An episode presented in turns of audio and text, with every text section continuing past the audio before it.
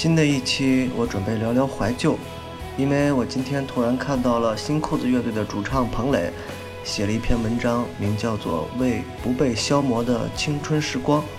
这其中他提到了一句：“我确实是个比较怀旧的人，我始终认为怀旧是文艺的基础。可能在某些摇滚青年的眼里，文艺和摇滚乐是水火不相容的，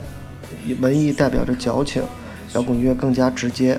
但是在多数人的心中，摇滚乐和文艺可以划等号，并且不可否认的是，很多摇滚青年同样也有文艺的一面。在走进摇滚圈的时候，他们也一定会热爱很多的独立艺术，喜欢听一些看似有些矫情的歌。好像这几天摇滚乐和怀旧联系得很紧密，这是因为大鹏导演的《缝纫机乐队》突然上映了。里面音乐倒是不是很多，但能看到一批曾经中俄摇滚乐的老炮们，他们都是一种回忆。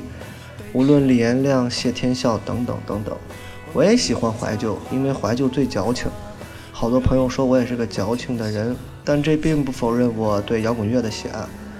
摇滚乐说穿了，它是一种音乐，从美国的黑人音乐中发掘，经过猫王、披头士。齐柏林飞艇、黑色安息日等等一大批摇滚先驱们的不断创造，才有了现在的这种局面。虽然说现在已经比较没落了，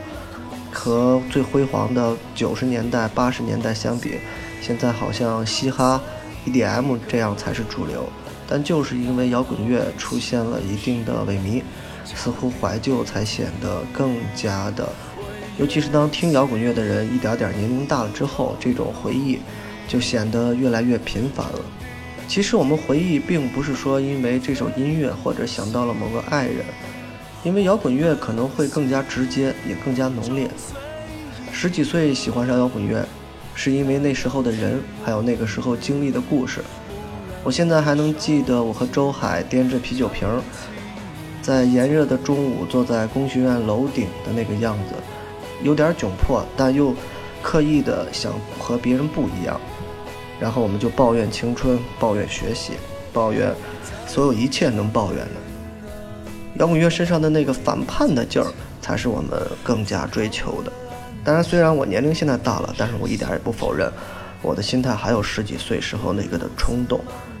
当然，怀旧并不是摇滚乐的所有主题，它不是怀旧金曲，但是，呃，不可否认，在呃，青春期时期一些非常非常棒的旋律，不管是反叛的、激进的、萎靡的，哪一种风格都有可能在某一个瞬间打动我们。我们不愿意总去听那些情情爱爱的情歌，因为它会显得特别特别肤浅，听多了也就像吃糖一样，觉得腻得发慌。我相信，只要听过摇滚乐的人，一定有一首摇滚乐，或者是很多首摇滚乐。能一下子把自己的回忆拉到非常非常久远的那时期，也许是十几岁，也许是二十多岁，也许就是现在这一刻。呃，让我去想起来十几岁时候的摇滚乐，一定能列出来几百首。但是可能我在此刻突然去想起来的，带有最浓重的怀旧色彩的，应该是麦田守望者的《在路上》，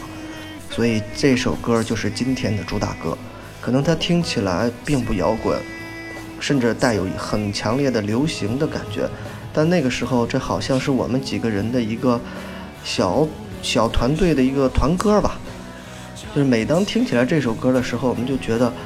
人生还有那么远呢，我们还有很多路要走，我们还有很长很长的路要走。到了今天，也许我们的联系已经少了很多，但是每当我们坐在一块儿吃吃饭，哪怕没有喝酒。但那种感情却依然还在存在，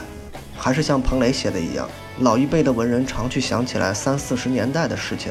我们没有经历过，只能从八十年代回忆。彭磊的青春可以回忆到八十年代，我们的回忆可以回忆到九十年代末、二十一世纪初。